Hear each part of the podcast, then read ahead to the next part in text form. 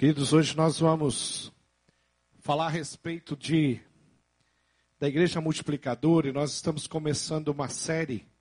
São cinco mensagens que fala sobre os cinco princípios. A igreja multiplicadora é um movimento hoje estabelecido pela pela Junta de Missões Nacionais de evangelização, capacitação das igrejas e a nossa igreja tem se envolvido.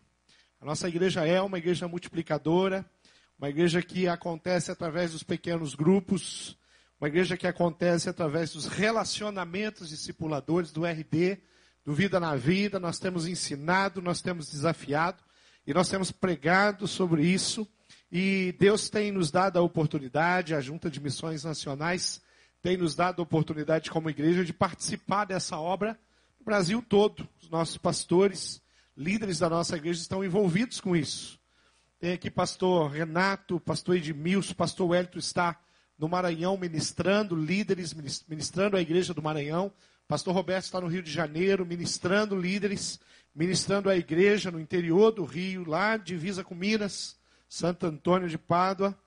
E, e assim tem sido, pastor Silvani, assim, assim tem sido. Deus tem nos dado a oportunidade de participar de um momento muito precioso, momento em que a igreja do Senhor Jesus está tá sendo despertada e capacitada para, de fato, é, avançar. E isso é uma necessidade que nós temos. Eu não sei se você sabe, mas a maioria das igrejas batistas tem menos de 60 membros. E essa é uma preocupação. Porque muitas igrejas não crescem. Porque muitas igrejas estão estagnadas, não estão alcançando vidas. E isso não é normal. Graças a Deus, muitas outras estão crescendo. Eu preguei numa igreja de 113 anos de idade. E tem um templo grande, suntuoso, mas não tem muita gente lá dentro. E, e essa igreja que eu estou falando, ela abriu o coração dela, recebeu a junta e eu fui convidado a ministrar lá e desafiar aqueles irmãos a mudar o jeito de ser igreja. Que esse é um desafio que nós temos. Como? De que forma? Sendo uma igreja baseada nos princípios e que retorne ao jeito bíblico de ser igreja.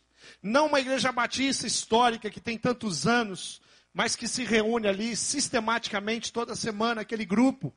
Mas uma igreja que se reúne sistematicamente, sim, para adorar o Senhor, mas que está conectada com a cidade, buscando pregar o evangelho em toda a cidade. E a igreja multiplicadora, ela ela tem como base cinco princípios, que são os princípios que nós vamos pregar. Pastor Renato vai pregar hoje à noite sobre o primeiro princípio. Eu estou começando do final, pregando o último princípio agora. Mas quais são os princípios? Olha essa mãozinha que está ali. O primeiro princípio faz assim, faz com a sua mão assim, né? Não são as dez medidas que você está apoiando somente, né?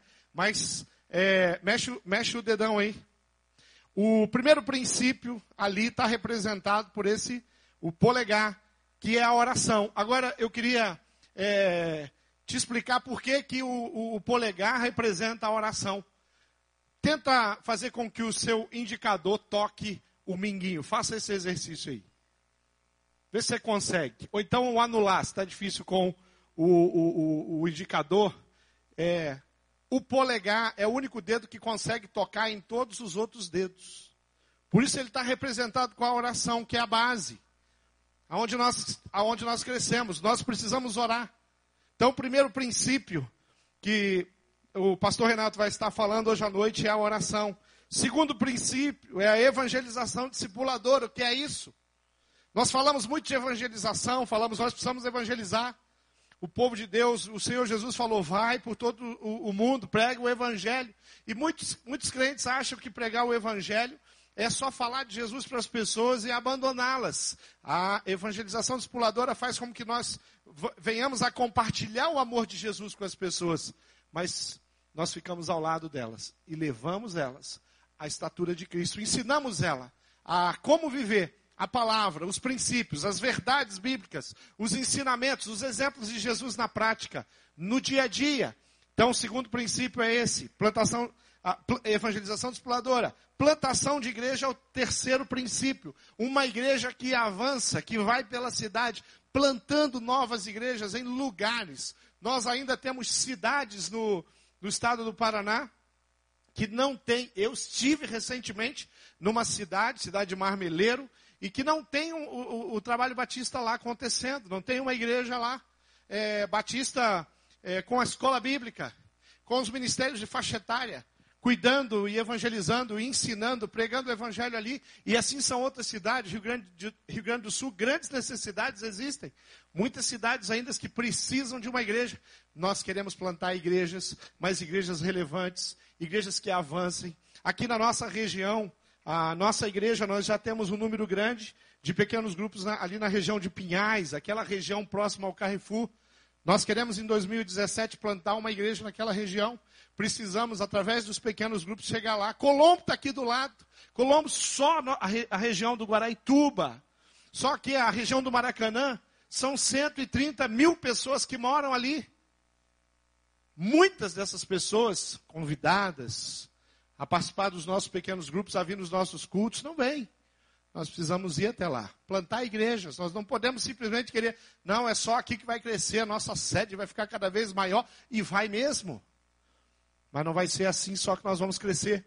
Nós vamos continuar plantando igreja. Nossa igreja tem mais de 20 filhas, igrejas plantadas. A maioria das igrejas de Colombo foram plantadas pela Igreja Batista do Bacaxeri. Nós vamos plantar mais.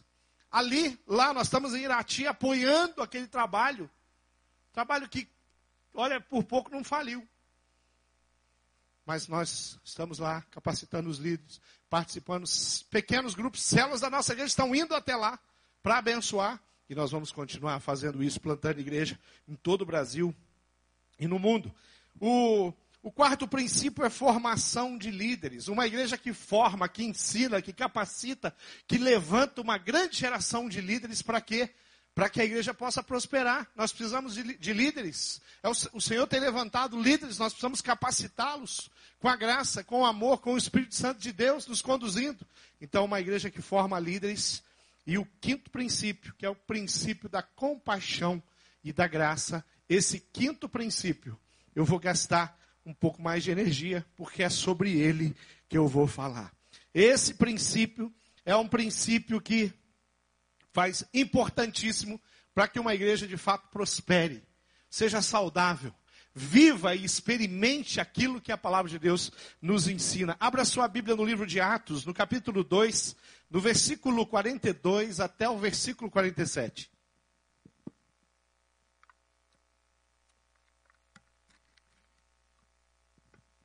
Atos 2, 42 a 47. Diz assim: E eles, povo de Deus, os crentes, a igreja do Senhor Jesus, perseveravam no ensino dos apóstolos e na comunhão, no partir do pão e nas orações. Em cada um havia temor, e muitos sinais e feitos extraordinários eram realizados pelos apóstolos.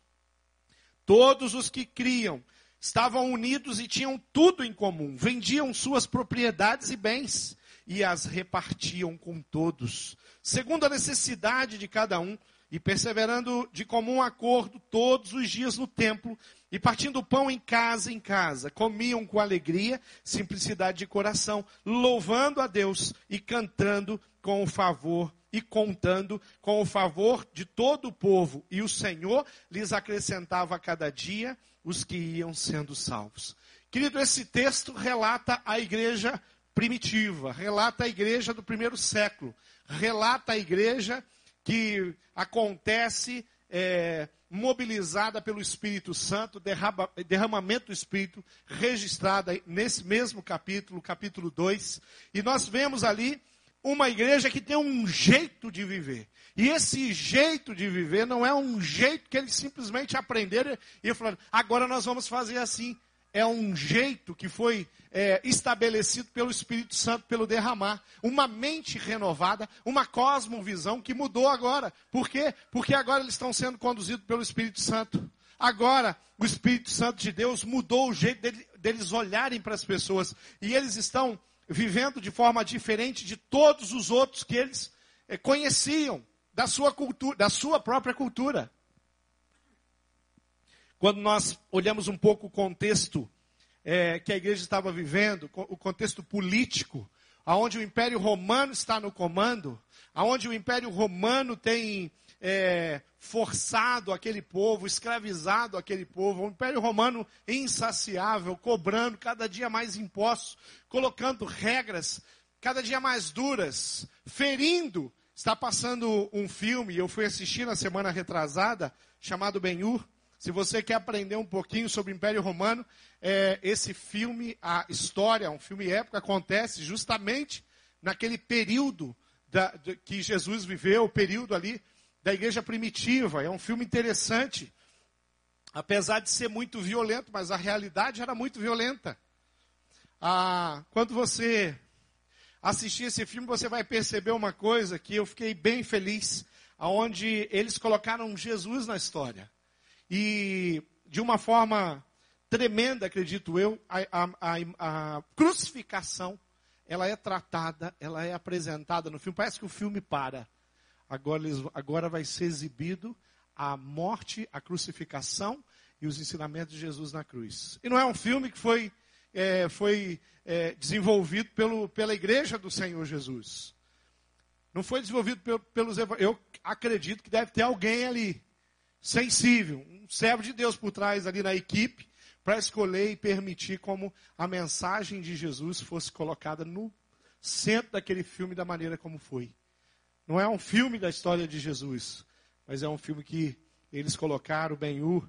É, eu aconselho você a assistir pelo contexto de conhecer um pouco mais sobre o Império Romano, entender como era naquela época e também porque você vai mais uma vez vislumbrar como os fatos aconteceram em Jerusalém. Essa igreja é a igreja de Jerusalém. Essa igreja de Atos que você está lendo é a igreja de Jerusalém. Em Jerusalém está acontecendo uma coisa preciosa, porque é um avivamento. O Espírito foi derramado. O avivamento é o primeiro avivamento da igreja de Cristo. Registrado. Muitos outros tiveram aí espalhados, às vezes localmente, uma igreja. Às vezes você experimentou um avivamento na sua vida. Agora, aqui nós temos uma igreja que está experimentando e está vivendo de forma diferente. E eles são, estão sendo direcionados, conduzidos pelo Espírito, conduzidos pelos líderes, e as coisas estão avançando aqui. E esse texto é sim extraordinário. E a primeira coisa que eu queria tirar desse texto é que um coração transformado, ele é sim uma fonte de compaixão. Quero repetir o trecho que diz: E eles perseveravam no ensino dos apóstolos, palavra de Deus, o ensino dos profetas, e na comunhão, no partir do pão e nas orações. Em cada um havia temor. E muitos sinais e feitos extraordinários eram realizados. Querido, quando nós temos temor, quando nós estamos é, com o nosso coração voltado para os ensinos, para a palavra de Deus, para a Bíblia, para Jesus, para os evangelhos, para o evangelho, não tem como nós não termos um coração que é assim movido, motivado a abençoar, a viver e experimentar uma condição humana não muito comum. A nossa natureza não é boa. Nós temos facilidade para ignorar as pessoas. Nós temos facilidade para ignorar pessoas que estão passando por lutas.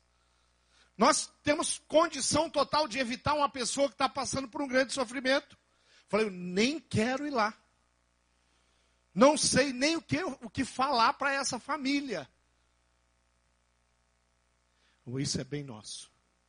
Isso é bem do nosso coração. Mas o coração de Deus em nós faz o contrário. Fala assim: teu irmão está passando dificuldade. Aquela família que você conheceu perdeu alguém muito precioso. Vai lá. Ministra o coração deles. Nós temos que reconhecer e quando nós queremos falar, não, mas eu sou pastor, eu sou diferente, eu sou uma pessoa boa, querido, é Cristo em você. É Deus em você. É quando seu coração está sensível ao, ao, coração de Deus, você vai fazer coisas grandes e vai abençoar. E vai viver essa unidade que essa igreja que partia o pão, que estava junto, que se interessava, que dividia, que compartilhava. Eles reuniam recursos para atender as pessoas. E o comunismo tem usado esse texto aqui para defender, dizendo que, olha aí na Bíblia, Jesus era o primeiro comunista. Mas aqui não está dizendo que as coisas eram repartidas iguais. cada um conforme a sua necessidade. Os líderes administravam isso. Se o Eduardo tem uma necessidade maior, ele vai receber mais para atender as necessidades dele. Se o Edmilson tem uma necessidade menor, mas ele vai ter as suas necessidades atendidas. É isso que esse texto está dizendo, mostrando, querido, a, a, a salvação. A experiência com Cristo faz com que o nosso coração se volte à necessidade dos outros. Nós temos um modelo. O nosso modelo único, maior modelo, sem sombra de dúvida, é, sempre foi e sempre será a própria pessoa do Senhor Jesus. Aqui, no livro de Lucas, é, no capítulo 15, no versículo de 1 a 3, diz que chegavam-se a ele todos os publicanos e pecadores para o ouvir. E os fariseus e os escribas murmuravam, dizendo: Este recebe e come com eles, quem? Com os pobres, com pessoas que não eram bem vistas, com necessitados, com mendigos, com políticos desonestos. Jesus sentava para conversar com gente sem caráter. Sabe por quê? Porque ele tinha compaixão e ele tinha uma proposta de transformação e mudança para o pobre necessitado, mendigo aleijado, para o líder político desonesto, porque Jesus tinha compaixão. E o texto vai dizendo que esse que recebia e come com os, os pecadores, e ele vai, Jesus vai propor as parábolas, e o versículo 15 vem as parábolas, a parábola da moeda perdida, a parábola da ovelha perdida, a parábola do filho perdido. Todas histórias que mostram compaixão e interesse de, de pessoas que não desistem do seu alvo, do seu alvo de abençoar, do seu alvo de ajudar, do seu alvo de esperar, para que aquela outra pessoa possa chegar.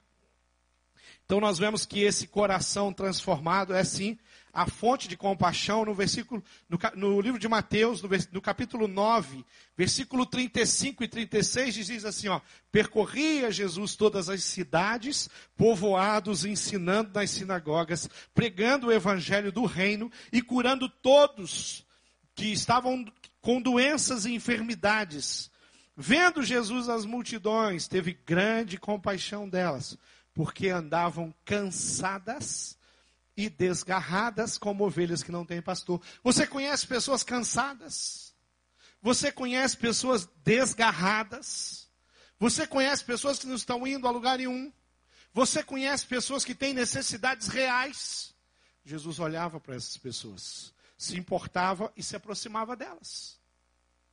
Mas a nossa natureza muitas vezes vai querer, fica longe. Olha, fica longe de problema.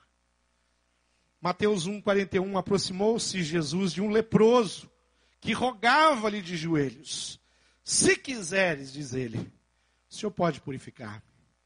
Jesus, movido de grande compaixão ao coração do Senhor, ele estendeu a mão e ele tocou e disse: Eu desejo sim, eu quero sim, que você fique limpo, que você seja restaurado, que você seja curado que a sua enfermidade vire história. Seja o teu testemunho. É isso que eu quero. A compaixão de Jesus levou o Senhor a olhar para o aflito e para o necessitado.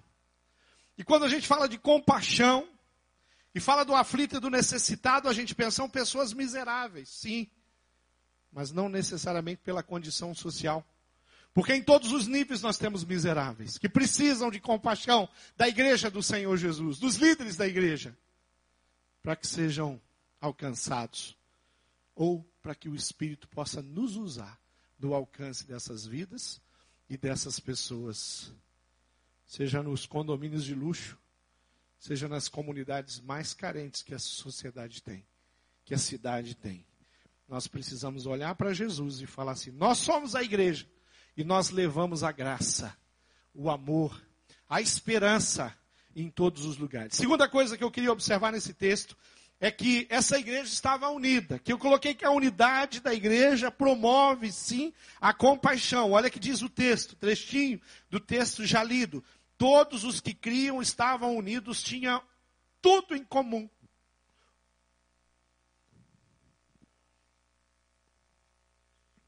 Paulo Baruch tem uma canção que diz que juntos nós somos melhores. Juntos nós podemos mais. Nós fazemos mais. Tivemos uma grande festa no sábado passado, o sábado retrasado, que foi a virada social. Que gostoso passar o dia aqui na igreja. Mas que gostoso trabalhar o dia inteiro. Eu cheguei em casa, eu nem sentia meus pés direito. Tava, parecia que eu já estava começando a flutuar. De tanto que eu andei de um lado para o outro nessa virada. Eu comi muito também. Mas o povo de Deus fazendo feijoada, fazendo paeja.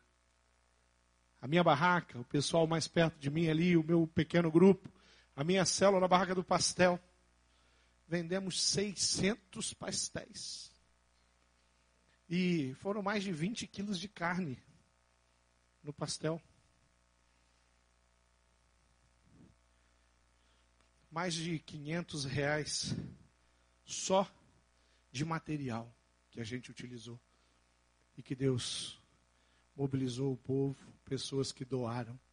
E a gente pôde fazer, vender os 600 pastéis. E nós alcançamos aí mais de 42 mil reais na virada social. Dinheiro que vai ser muito bem empregado nos projetos sociais, em especial no projeto Educa, que envolve crianças carentes. Nós temos ali o projeto em Colombo, na nossa congregação. Querido, que gostoso! Na minha barraca tinha executivo, tinha empresário, tinha comerciante, até pastor. que não vendem pastel, não ficam vendendo nada em feira, mas que estavam juntos num propósito: abençoar, que esse era o único propósito. Que coisa linda quando a igreja se mobiliza, que ela tem um alvo, que ela quer sim abençoar a sua cidade. Quando nós unimos as nossas forças, nós podemos muito mais. Quando nós estamos todos mesmo, na mesma visão, no, no, com o mesmo sentimento. Olha o que Atos 4,32 diz: da multidão dos que creram, uma era a mente, um o coração, ninguém considerava unicamente sua coisa alguma que possuísse, mas compartilhavam. Compartilhavam.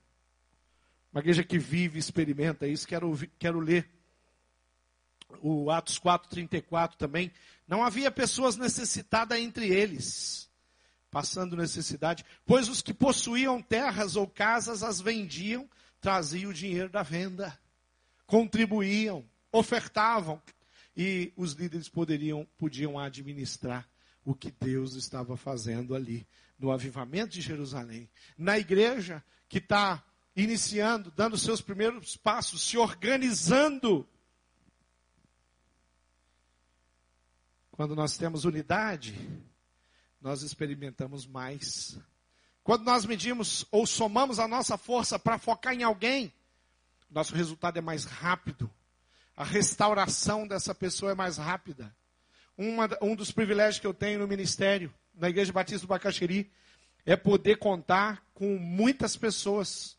Que às vezes é um telefonema que você dá e fala: Eu preciso da sua ajuda. Você que trabalha com isso. Tem uma família, tem uma pessoa que está precisando da sua ajuda. Pastor, Manda para mim. Irmão, eu preciso da sua ajuda. Eu tenho alguém aqui que está totalmente desequilíbrio, com desequilíbrio financeiro, tem sido escravo do dinheiro, tem vivido uma vida medíocre, apesar de ter renda, ter condição. Pastor, manda comigo, eu vou sentar e eu vou discipulá-lo na área financeira.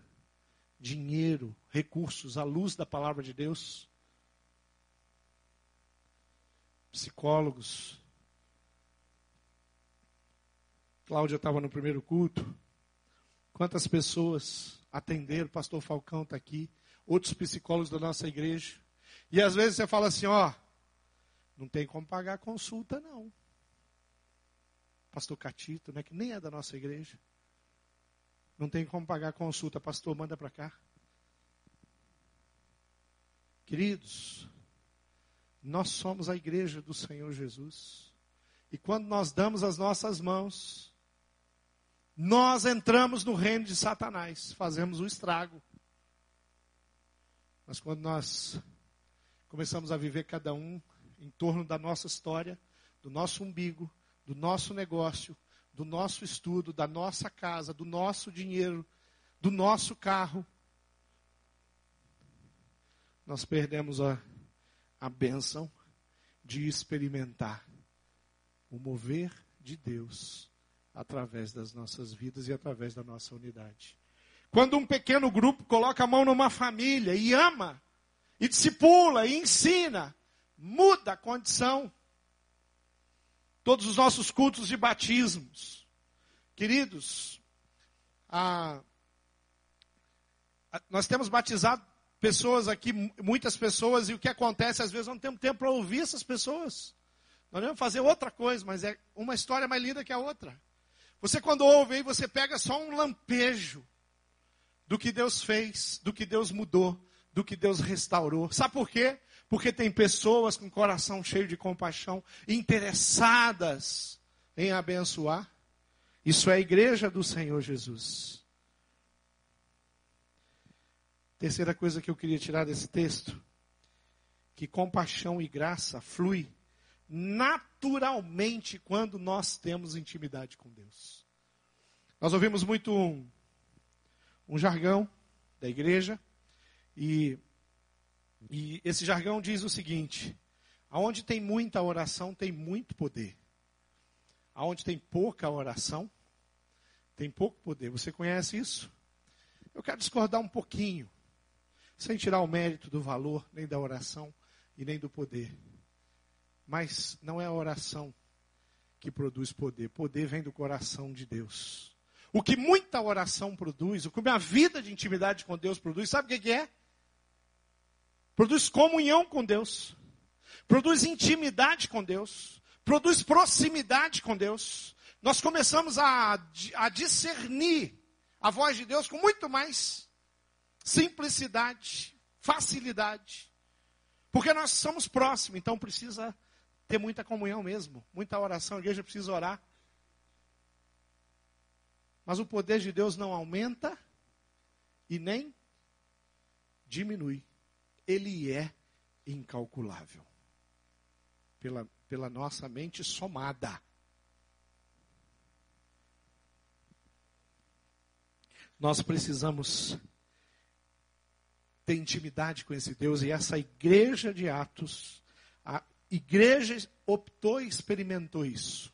Quando você olha para a igreja de Atos, talvez, muitas vezes, quem sabe você já até ouviu, ou quem sabe você foi conduzido, seduzido a imaginar que essa igreja era perfeita e a nossa não é. Que a igreja de Atos tinha todos os problemas que nós temos. A igreja de Atos é, do primeiro século, ela conviveu com heresias, como nós convivemos. A igreja de Atos tinha pessoas lá para para atrapalhar, para não testemunhar. Tinha Ananias e Safira, que quando todos estavam indo para um, um lado, eles estavam vindo do lado contrário. A igreja de Atos era de pessoas falhas como eu e você. Mas o que aconteceu ali é que essa igreja, em algum momento, ela permite que Deus a conduza. E eu posso fazer isso, eu posso permitir que Deus me conduza, ou eu posso falar, Deus, não, é do meu jeito. Tem alguém necessitado, mas Deus, o Senhor vai me desculpar. Mas eu tenho um monte de coisa para fazer. Deus, o Senhor vai me desculpar, mas eu já ajudei pessoas que não adiantou nada. Eu gastei meu tempo, minha energia, ainda me, me enrolei ainda. Eu também. Eu também. Mas a maioria não foi assim. A maioria das pessoas que Deus me permitiu chegar perto, eu vi mudança, eu vi crescimento, eu vi prosperidade espiritual acontecendo na vida dessas pessoas. Eu vejo isso, eu sou testemunho aqui, em muitos pequenos grupos, através da vida de muitos líderes. Li, aqueles que, se, que estão enganjados, envolvidos em fazer a obra de Deus, que tem temor no coração. Se nós vivemos isso em unidade, nós experimentamos o mover e o poder de Deus. Se nós vivemos a nossa cultura E a nossa cultura não vai promover unidade. Ela vai promover células ilhadas, espalhadas, cada um em torno dos seus próprios interesses. Mas isso não tem nada a ver com cristianismo. Cristianismo não é assim.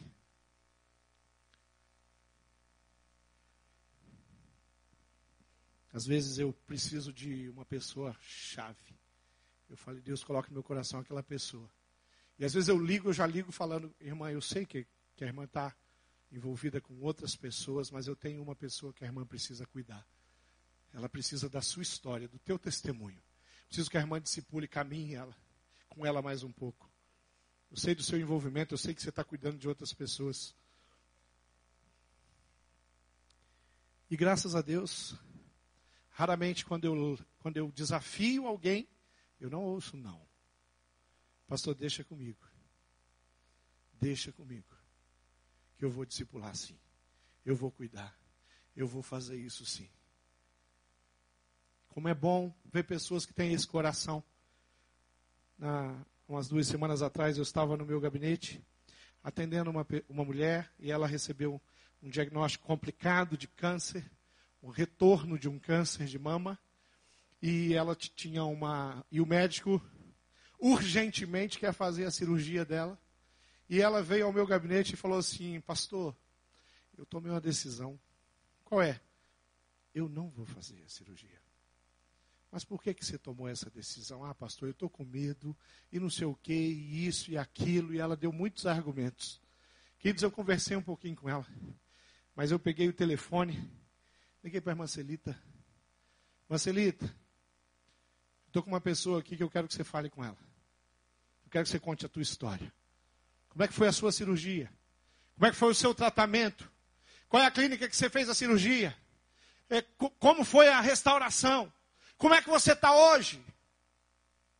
Imediatamente a, a irmã Celita falou, pastor, pois não, pode passar para ela. E eu passei o telefone. E fiquei só no camarote, vendo a graça de Deus acontecer.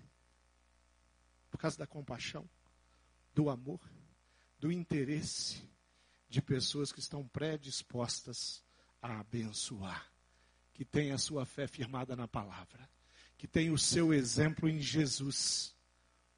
E não quer ficar em casa, no sofá, na novela, no seriado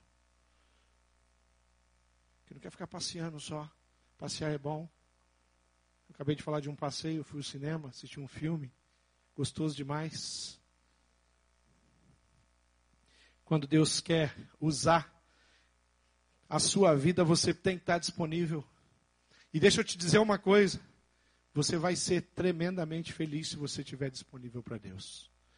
E você vai ter uma vida meio chata se você está disponível só para você para o seu negócio, para o seu estudo, para a sua casa, para o seu dinheiro. Se você experimenta o que a igreja de Atos viveu aqui, eu sei que isso acontece na vida de muitas pessoas hoje, na igreja, em muitos lugares, você vai experimentar isso numa proporção muito grande. Quando nós temos essa, essa convicção e essa intimidade, Deus usa. A intimidade com Deus produz isso. Porque às vezes Deus fala de forma muito direta, muito objetiva. Há duas sexta-feiras atrás, aliás, no culto de quinta-feira aqui, um irmão veio falar comigo e eu perguntei aí como é que estão aquelas questões. Eu estava acompanhando e sabendo algumas coisas na área profissional. E ele falou, pastor, está indo bem lá, está dando certo. E esse, essa mudança profissional dele já tem cinco, já, já, já completou cinco meses. Aí eu, aí eu conversei um pouquinho com ele e eu falei, o que decisão vocês tomaram como família? Não, pastor, a gente vai deixar ainda do jeito que está. Eu saí daqui, fui para casa. Quando eu cheguei em casa, a minha mente não parou de funcionar ali para me descansar. E eu fiquei pensando naquela família. E eu falei assim, gente, se eles vão ficar separados como família, o risco é muito grande. E e acho que o Espírito falou comigo assim: você já viveu isso? Você ficou longe da sua família? A empresa me mandou para o Paraguai. E eu fiquei no Paraguai exatamente cinco meses até ter coragem de romper e falar para ele: eu não aceito mais isso, a empresa quiser mandar embora, me manda embora. Vocês me transferem para Curitiba de novo, me tira do Paraguai. Por quê? Porque lá no Paraguai eu ficava sozinho, a minha esposa ficava aqui com os nossos filhos pequenos. Financeiramente estava sendo muito bom para mim, mas emocionalmente não. E eu me peguei no Paraguai, num hotel, cassino, numa, num, num país, numa cidade, onde oito horas da noite as luzes da cidade apagam. Sabe uma cidade que é, tem luz só até oito horas da noite? Acho que seis, cinco e meia, seis horas acende as luzes. Oito horas, a prefeitura desliga as luzes da rua. Então é uma cidade que não tem restaurante, que não tem cinema, não tem nada para você fazer. E eu estava no hotel cassino. Comércio no Paraguai fechava quatro horas da tarde. Até quatro horas eu estava trabalhando, envolvido, eu estava ocupado. Quando dava quatro horas eu voltava para o hotel. Quando eu chegava no hotel é, e eu olhava da sacada do hotel, tinha mais de 30 segurança com metralhador em frente ao hotel. Porque era um hotel cassino. Um cassino inglês. Não tinha como sair. Não tinha como passear, não tinha ninguém para visitar, era eu e o meu quarto. Meu computador, minhas planilhas da companhia. E eu sentia tanta falta da minha família que às vezes eu, sem notar, eu estava chorando. Solidão.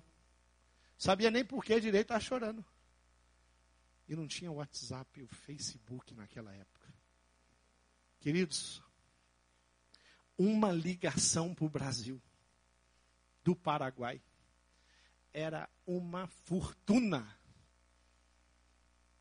Tinha que parcelar em cinco vezes a ligação. Para conseguir falar com a esposa.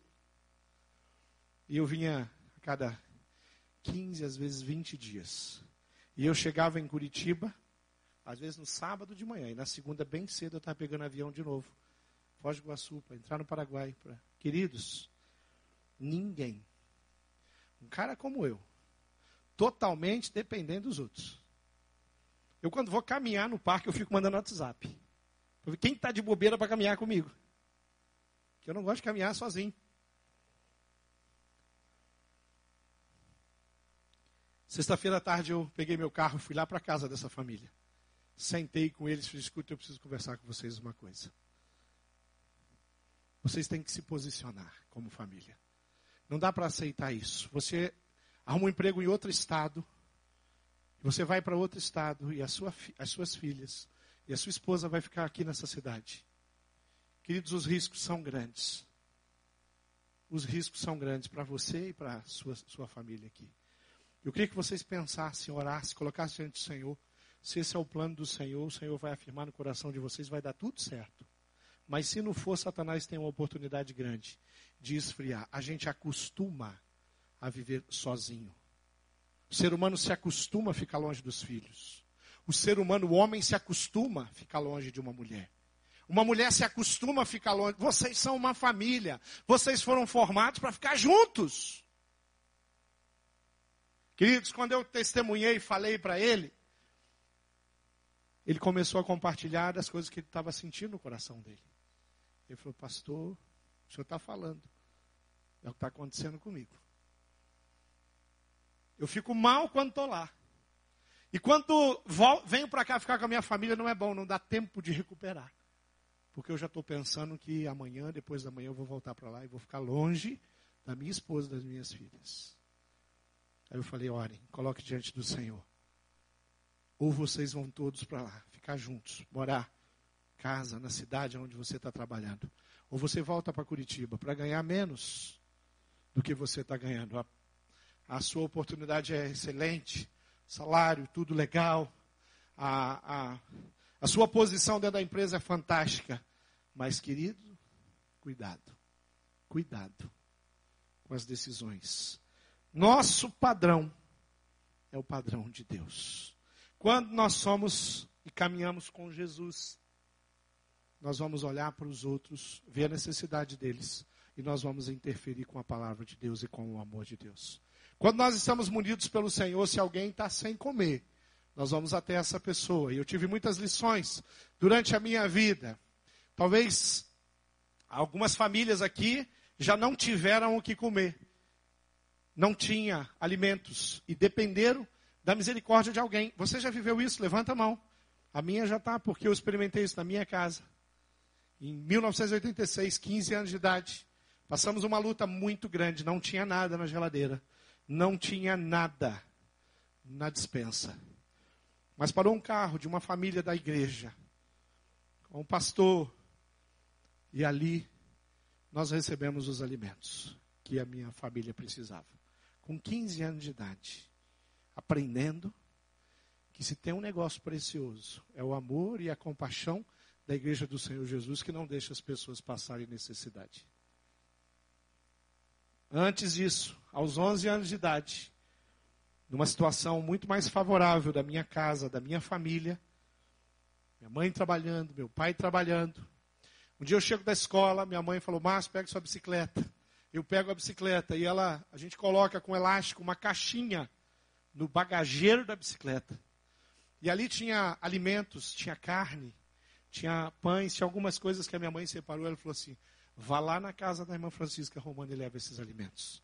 E eu ali, com a minha bicicletinha, pedalando, cidade pequena, quase a última casa, lá no final da cidade. Uma família muito simples. Eu cheguei lá, afoito e falei, irmã Francisca, minha mãe mandou eu trazer essas coisas. Ela desceu, ela olhou, voltou, pegou uma bolsa. E ela com aquela bolsa pegava os alimentos, colocava na bolsa dela, tirando da minha, do meu bagageiro, e ela ali tirando os alimentos. Eu olhei e ela, as lágrimas desciam. Aquela família não tinha o que comer. Essa informação chega no coração da minha mãe. E eu tenho uma oportunidade prática de aprender que quando alguém tem uma necessidade, nós vamos lá, nos apresentamos para abençoar e para ajudar. Às vezes a nossa ajuda, a nossa compaixão tem que dizer não para alguns, falar, olha, eu não vou te ajudar, porque você está fazendo tudo errado. Você não para, você se acostumou. Você se acostumou a mendigar eu tenho como te ajudar a sair dessa mendicância. Eu tenho como contribuir. Às vezes a, a nossa compaixão tem que ter o interesse e falar assim: eu vou tirar aquela pessoa dessa situação. Ela aprendeu a ser miserável, ela não pode acostumar com isso. Mas nós, a Igreja do Senhor Jesus, precisamos contribuir para que as pessoas possam sim experimentar o amor de Deus através das nossas vidas. Vamos ficar de pé. Vamos ficar de pé. Tem um cântico que eu citei, do Paulo César Baruch, que diz que juntos nós podemos, somos muito melhores. Que quando os irmãos dividem o pão e vivem o amor de Deus, nós compartilhamos graça. Nós somos a igreja do Senhor Jesus que tem compaixão daqueles que não alcançaram salvação. Nós somos da igreja do Senhor Jesus que temos compaixão pelos idosos, pelas crianças. Nós somos a igreja do Senhor Jesus que se apresenta. Em nome da igreja Batista do Senhor Jesus, nós recebemos um candidato aqui essa semana, à prefeitura de Curitiba, para conversar e orar com esse candidato. E eu acho que ficou muito claro para ele que tem algumas coisas que nós não estamos gostando, como igreja do Senhor Jesus. Nós não estamos gostando que as crianças da nossa cidade tenham alguma coisa com um buraquinho. E ainda na idade da inocência, enfiar o dedinho. Para prefeito, isso não está certo. Isso não está certo. As crianças precisam ter a inocência preservada. E a, a ajuda, a orientação sexual tem que entrar da forma certa e no momento certo. Crianças, prefeito, esse monte de igreja, de templo, de espaço, nobres, sem as parcerias da drogadição. A prefeitura precisa olhar. A prefeitura precisa fazer mais parceria. Não é vocês que têm que fazer, vocês têm que liderar e botar esse povo de Deus para trabalhar, abrindo as suas portas para capacitação e treinamento. Prefeito, nós não estamos gostando disso. Nós não estamos gostando daquilo. Nós queremos uma cidade melhor. Porque nós temos compaixão por essa cidade. Nós oramos, nós nos movimentamos, nós temos ABC, nós fazemos a virada. Nós temos projeto em Piraquara, nós temos projeto em Colombo, nós temos os mais de 600 alunos hoje que usam a nossa dependência. Nós queremos abençoar a cidade. Nós somos a igreja do Senhor Jesus.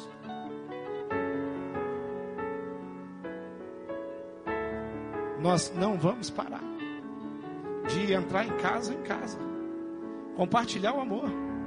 Nós não vamos deixar que o nosso batistério se seque. Vai ter sempre água ali. E vai ter sempre gente se batizando, sendo transformado e mudando de atitude. Sabe por quê? Porque o povo de Deus está unido e vai se unir ainda mais. E porque aqueles que não estão envolvidos vão se envolver.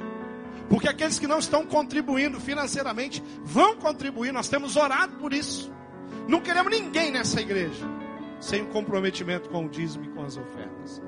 Porque isso é maldição, isso é tristeza na vida de um servo do Senhor Jesus. Nós somos a igreja que se compadece. Vamos cantar e depois nós vamos orar. Diga não há nada. Não há nada possa derrotar tudo que tudo que o Senhor planejou. planejou. Diga isso, igreja, bem forte. Nosso Pai que no céu está com uma grande família sonhou. Irmãos, Irmãos que dividem o pão e que juntos vivem o ao outro perdão, mas se lembram do que Cristo ensinou. diga isso de coração, juntos. Juntos podemos andar. O amor de Jesus, O amor de Jesus nos uniu. de mãos dadas, De mãos dadas se pode alcançar. Muito mais do que o homem já viu. Muito mais do que Você o pode dar a mão pro teu irmão aí. Vamos fazer uma grande corrente aqui. Não há nada. Não há nada que possa derrotar tudo que o Senhor planejou. Nosso Pai no céu está com uma grande família sonhou. Irmãos, Irmãos que dividem o pão e que juntos vivem o amor, que não negam um ao outro perdão, mas se lembram que